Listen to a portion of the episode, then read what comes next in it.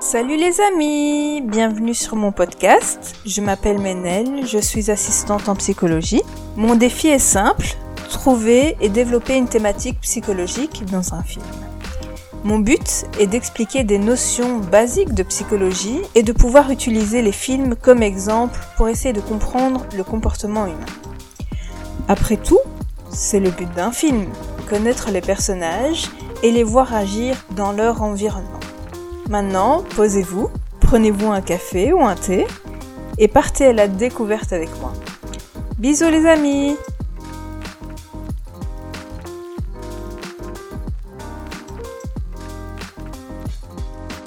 Salut tout le monde Bienvenue dans le deuxième épisode de Cinéma. Je vous remercie de donner une nouvelle fois une chance à ce podcast et de vos feedbacks aussi. Euh, je vais essayer d'appliquer vos conseils au mieux. On m'a fait part notamment du fait que le le premier épisode était peut-être trop théorique. Bon, le but c'est pas de vous endormir, euh, de vous assommer euh, avec un tas d'informations. Mon but c'est vraiment que ce soit chouette pour vous. Donc j'ai décidé d'inverser ma manière de présenter. C'est-à-dire que je vais prendre des passages du film que j'ai choisi, et qui vont refléter le thème que je vais développer. Et puis, je vais expliquer en quoi ces scènes sont pertinentes. Donc euh, voilà, j'espère que ce sera plus fun comme ça. Donc on peut commencer maintenant. Le film que j'ai choisi est Jurassic Park. Je vais donner le synopsis pour les personnes qui n'ont pas vu ce film. Donc, John Parker Hammond, le PDG de la compagnie nommée InGen, parvient à mettre en place des dinosaures grâce à la génétique et décide de les utiliser dans le cadre d'un parc d'attractions qu'il compte ouvrir sur une île large du Costa Rica. L'île, c'est Isla Nublar. Avant l'ouverture, il fait visiter le parc à un groupe d'experts pour obtenir leur aval. Qu'est-ce que ça veut dire? C'est que du coup, il a besoin, il a besoin que ces experts donnent un avis positif euh, sur le parc avant de l'ouvrir, sans quoi il ne peut pas le faire. Je vais aussi euh, présenter brièvement les personnages principaux. Pourquoi? Parce que je vais les citer dans les scènes et du coup c'est important euh, que vous ayez connaissance de ces personnages. Alors, donc j'ai parlé de Hammond, là maintenant je vais parler de Grant, qui est un des personnages principaux. Et donc Grant est un paléontologue. Donc son travail consiste à aller sur des sites archéologiques et à trouver des ossements de dinosaures. Sa compagne est, le deuxième personnage euh, principal et c'est Ellie Sattler et c'est une paléobotaniste. Donc elle, elle s'intéresse surtout euh, donc euh, aux plantes, donc aux plantes qui ont existé dans le passé. Il y a Ian Malcolm, euh, qui lui est un mathématicien passionné par la théorie du chaos. Et le dernier que j'ai cité, c'est Gennaro, fait, l'avocat qui représente les investisseurs de Hammond. Donc, euh, ce qui se passe, c'est qu'au début du film, il y a un accident qui fait que le parc est menacé. C'est pour ça qu'il a besoin de l'aval euh, de tous ses experts pour euh, ouvrir son parc parce que son parc est jugé trop dangereux. Et donc Gennaro représente les investisseurs qui, eux, du coup, ne veulent pas forcément ouvrir le parc. Donc il est invité car Hammond doit le convaincre que le parc est, euh, mérite d'être ouvert et est tout à fait sécurisé. Maintenant, je vous laisse deviner le thème que j'ai choisi. Ta, ta, ta, suspense, c'est le narcissisme. Et oui, ce film est entre autres un bel exemple de narcissisme à l'extrême. Et qui est la personne narcissique dans l'histoire? Ben, Je vous le donne en mille, c'est celui qui dépense sans compter, Mr. Hammond. Donc, avant de prendre des scènes pour détailler pourquoi est-ce que je, je trouve qu'il est narcissique, je vais expliquer vite fait ce qu'est le narcissisme. C'est la partie un peu théorique avant de commencer pour mettre le contexte, même si je pense que tout le monde sait ce que c'est. Hein. Le narcissisme normal et banal et fait partie du fonctionnement psychique. Tout le monde a une part de narcissisme. Hein. Euh, il devient seulement pathologique quand il remplit une suite de caractéristiques que je vais développer après. Le terme narcissisme a été emprunté par Freud, qu'il a défini comme étant un investissement de son propre corps comme un objet sexuel. Euh, le terme s'est ensuite élargi dans la psychanalyse et les termes amour de soi en général, estime de soi et organisation de la personnalité sont apparus. Du coup, le narcissisme, c'est quoi? C'est un peu compliqué parce que c'est un peu compliqué de le définir parce que c'est devenu un terme un peu passe-partout. Mais en fait, ce qu'il faut vraiment retenir, c'est que le narcissisme correspond au rapport à soi et à l'importance qu'on accorde à soi-même. Actuellement, le narcissisme est défini comme un amour excessif porté à, l'image de soi. C'est pour cette raison que le narcissisme est toujours mal vu, hein. euh, du fait du côté extrême. On voit le narcissisme comme quelque chose d'ultra égocentrique sans donner de l'importance aux autres. Je continue de penser personnellement que le narcissisme peut être normal, car tout le monde est narcissique, hein, on va pas se mentir.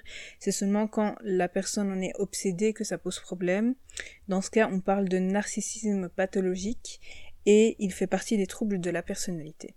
Donc si vous allez regarder euh, dans, euh, dans les livres scientifiques, cette maladie s'appelle le trouble de la personnalité narcissique. Donc voilà, ça c'était la petite parenthèse. Donc maintenant je vais reprendre des scènes du film pour vous expliquer quand Hammond présente ses traits et en quoi il est narcissique. Scène 1 Alors, la première scène que j'ai choisie est quand il vient en hélicoptère sur le site archéologique. Quand on analyse cette scène, on voit à quel point il est sûr de lui. Il se fout du sable que son hélicoptère projette sur les ossements il se sert une bouteille de champagne dans le frigo comme s'il était chez lui, il s'impose quoi. Quand il s'impose, Grant, qui est un des personnages principaux, le remet donc à sa place jusqu'à qu'il comprenne qu'Amond est un des donateurs de son projet. Quand Hammond comprend qu'ils ne sont pas intéressés à l'idée de partir avec lui, qu'est-ce qu'il fait alors? Je vous laisse deviner. Ben, il prend le contrôle. Il commence à leur dire qu'il donnera de l'argent pour leur projet s'ils viennent. Il insiste car, je cite, ils lui plaisent. Il les flatte pour qu'ils acceptent sa proposition. Il les utilise pour qu'ils disent que le parc soit sécurisé. Alors ça, mes amis, ça correspond à une caractéristique du trouble de la personnalité narcissique qui est l'autosatisfaction dans les relations. Donc une personne qui est atteinte de ce trouble profite des aspects émotionnels, intellectuels et sociaux des autres pour atteindre son but. Là, c'est clairement ce qui se passe car Hammond manipule Grand et Sattler car ils ont le profil dont il a besoin pour donner un avis positif sur son parc. Euh, les personnes qui présentent cette pathologie euh, envient les autres, tendent à idéaliser une personne qui peut leur renforcer leur narcissisme et à dévaloriser et traiter avec mépris ceux dont ils n'ont rien à attendre. C'est comme si cette personne estimait avoir le droit de contrôler et de posséder les autres et de les exploiter sans aucun sentiment de culpabilité et sous une surface qui est souvent charmante et engageante. Voilà. Et on le voit bien, hein. on croit que Hammond est un petit vieux sympa alors qu'il est juste en train de les manipuler. Scène 2 donc la deuxième scène est celle où ils sont en route pour l'île. Donc tous les personnages sont dans l'hélicoptère et on voit pour la première fois le désaccord entre Hammond et Malcolm. Comme il n'est pas d'accord avec Hammond, et on a même l'impression qu'il s'amuse à le titiller, Hammond le rabaisse, et même sur la défensive quand Malcolm lui touche le genou avec sa main qu'il rejette d'un air un peu agressif. Hein. On le voit aussi quand il dit à Gennaro, donc l'avocat, un truc du genre moi j'ai ramené des gens intelligents, là il fait référence à Grant et Sattler, et, après il lui dit et toi tu me ramènes une star du rock, qui est Malcolm. Là encore une fois, en disant ça, il décrédibilise totalement Malcolm. Alors ça, ça correspond à une autre caractéristique qui est la réaction face à une menace de l'estime de soi. Lorsqu'une personne a ce trouble, il a l'impression de subir de l'humiliation, des défaites, des critiques lorsqu'il ressent ce genre de menace.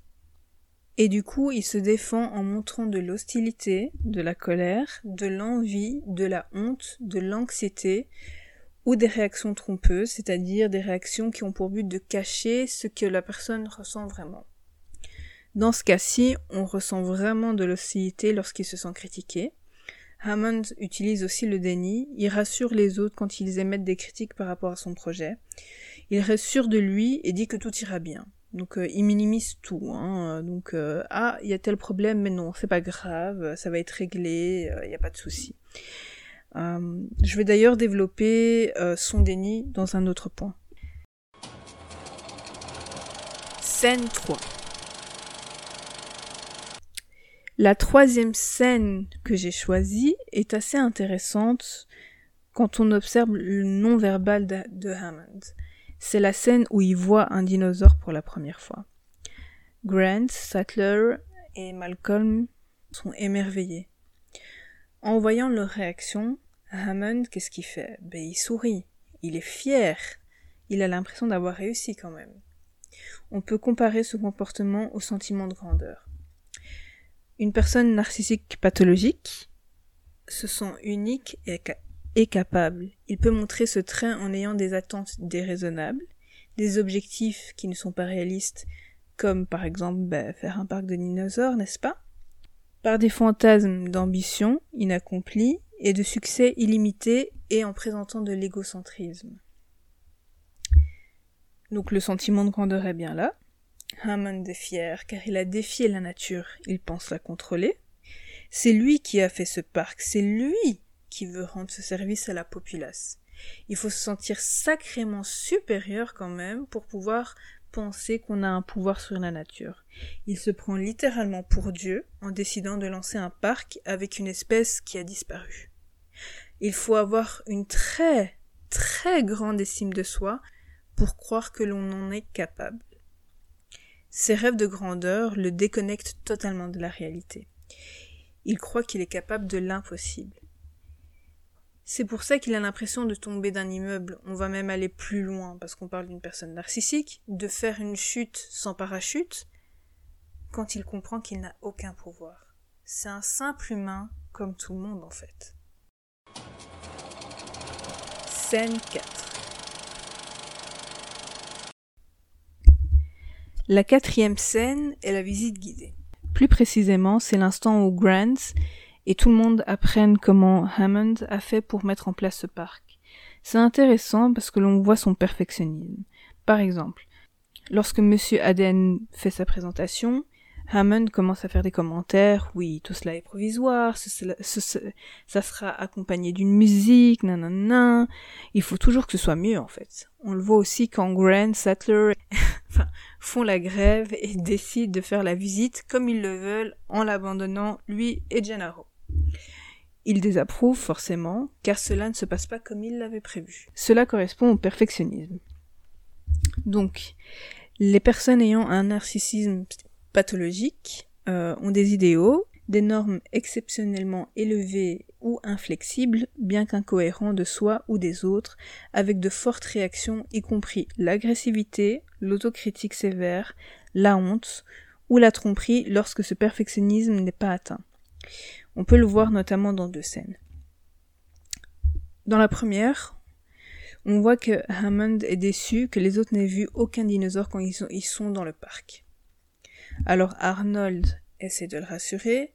Hammond dit alors Vous parlez d'une première. Deux dinosaures qui ne se montrent pas et un tricératops malade. Son perfectionnisme le rend triste, car la visite ne s'est pas passée comme il l'avait choisi. Ouais, les dinosaures se cachent et les autres n'en ont pas plein la vue. La deuxième scène est quand on lui dit qu'il doit fermer le parc à cause de la tempête et des problèmes techniques. Alors là, c'est la catastrophe. Il montre carrément de l'agressivité, de la colère. Il frappe sa canne au sol. Il est fâché, le monsieur, parce que son projet est chamboulé. Scène 5 La cinquième scène reprend le conflit qui lie Malcolm et Hammond. Alors, Malcolm s'oppose déjà à ce que fait Hammond quand il voit la naissance d'un raptor. Il lui dit clairement, je cite, Le genre de contrôle que vous tentez n'est pas possible. quand Hammond et ses scientifiques, qui ne valent pas mieux que lui, soit dit en passant, pensent avoir le contrôle. Malcolm fait comprendre que la vie trouve son chemin, qu'il ne peut pas dominer la nature. C'est comme ça. Il dit ouais, c'est comme ça. En mode euh, je m'en je m'en fiche de ce que tu dis. Je voilà. Mais voilà, Malcolm, bah, il reste sur sa position, hein, et, il est vraiment choqué par ce qu'il voit. Malcolm représente l'extrême opposé de Hammond, c'est-à-dire, il est humble et respectueux envers la nature. Et c'est pour cela que ça le rend fou de voir que Hammond a fait quelque chose de vraiment monstrueux. Dans une autre scène où ils prennent un repas, Hammond essaie de, le convaincre en parlant de l'exploit, pour lui bien sûr, hein, de son projet. Il se défend en disant Nos savants ont fait des choses que personne n'avait fait avant eux. Et là Malcolm répond alors Vos savants étaient tellement préoccupés par ce qu'ils pouvaient faire ou non qu'ils ne se sont même pas demandé s'ils en avaient le droit. Ce que vous appelez découverte, je l'appelle viol de la nature. En disant ça, Malcolm sait ce qu'il fait. Il se rend compte de ce narcissisme et il le remet à sa place. Hammond se met donc Malcolm et Sattler à dos. C'est là qu'il demande à Grant, celui qu'il envie et qu'il prétend être de son camp, de le supporter. Et il est concerné de voir qu'il n'y a personne pour acquiescer, sauf Gennaro, qui forcément supporte le projet, juste pour l'argent. Là encore une fois, Hammond réagit quand il se sent menacé, on n'est pas d'accord avec lui, et il doit se défendre. Il ne veut pas montrer que les propos des autres l'atteignent.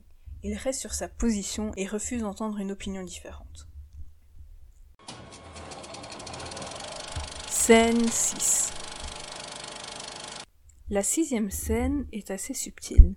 C'est quand ils observent les raptors manger. La manière dont Hammond regarde Grant est intrigante. Moi personnellement, je pense qu'il envie Grant parce qu'il a parce que lui a une connaissance des dinosaures, ce que Hammond n'a pas vraiment. Lui, il a juste de la thune et il a voulu euh, faire un projet scientifique, mais voilà, lui personnellement, il n'a pas de connaissances scientifiques. Et quand il voit que Grant est fasciné, lui, il a une jouissance. Il apprécie que Grant ait cette attitude.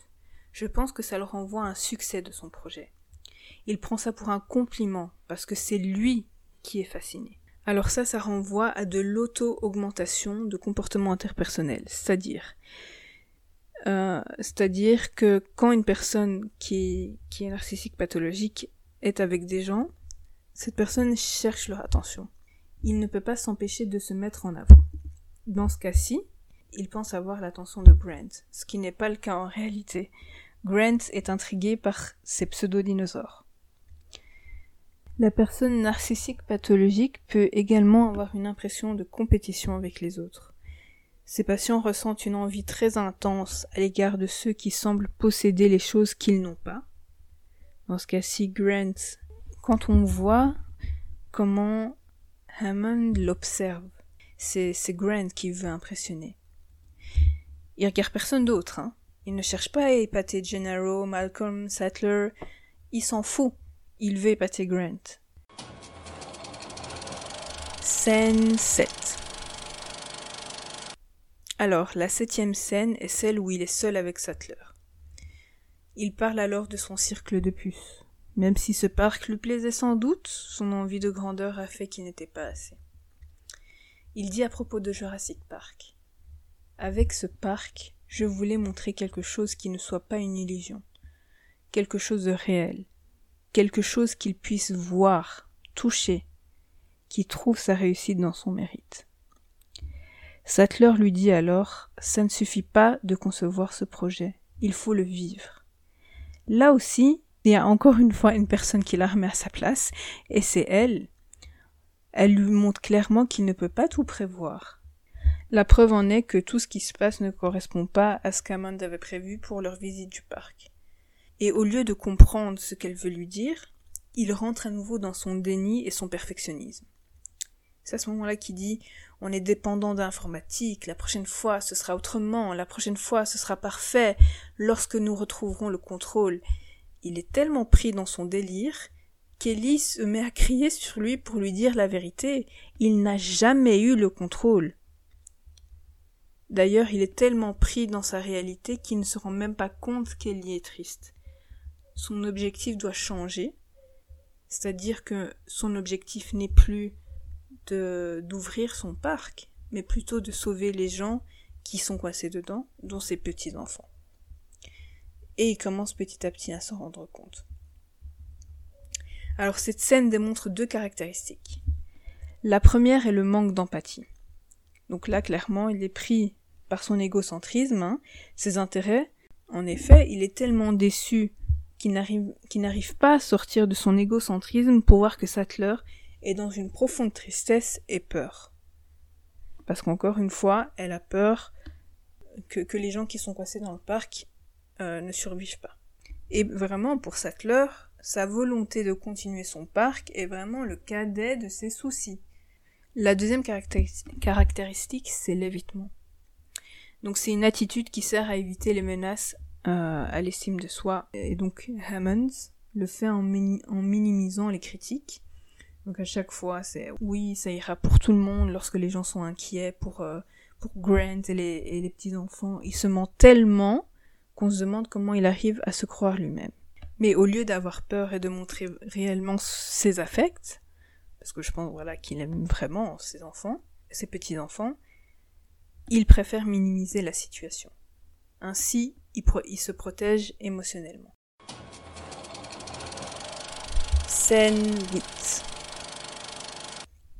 Alors, la huitième et dernière scène est la scène de fin. Donc il dit au revoir à Isla Nublar et regarde son fossile d'un air pensif dans l'hélicoptère. Il est en dépression, son rêve s'est effondré, c'est dur pour lui de faire face à cet échec. Ça reprend une caractéristique qui est l'estime de soi variable. Donc, une personne qui a cette pathologie peut se sentir supérieure, on l'a vu avant, tout comme il peut avoir des moments où il se sent inférieur et dans un état d'insécurité. Là, il se sent clairement inférieur car son plan s'est effondré. Du coup, c'est quoi la morale de l'histoire? Ben, La morale de l'histoire est celle-ci. Lorsqu'on se prend pour quelqu'un qui peut tout se permettre, quelqu'un d'omnipotent, la catastrophe est la seule conséquence possible. Restons à notre place, d'humain, et ayons du respect pour ce qui nous a été offert, comme la nature dans ce cas-ci. Et il faut accepter que la nature n'est pas de notre sort.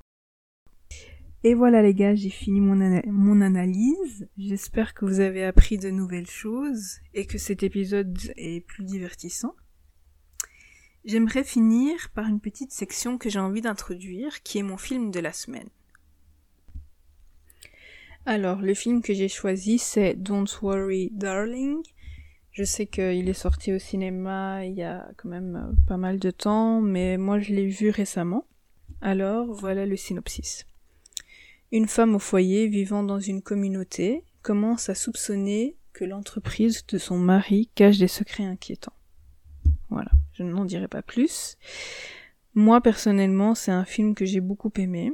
Même s'il y a des choses horribles qui se passent dans le film, c'est quand même un film très touchant. Et j'avoue aussi m'être reconnu dedans, même si, euh, encore une fois, euh, il y a des choses que je condamne dans le film.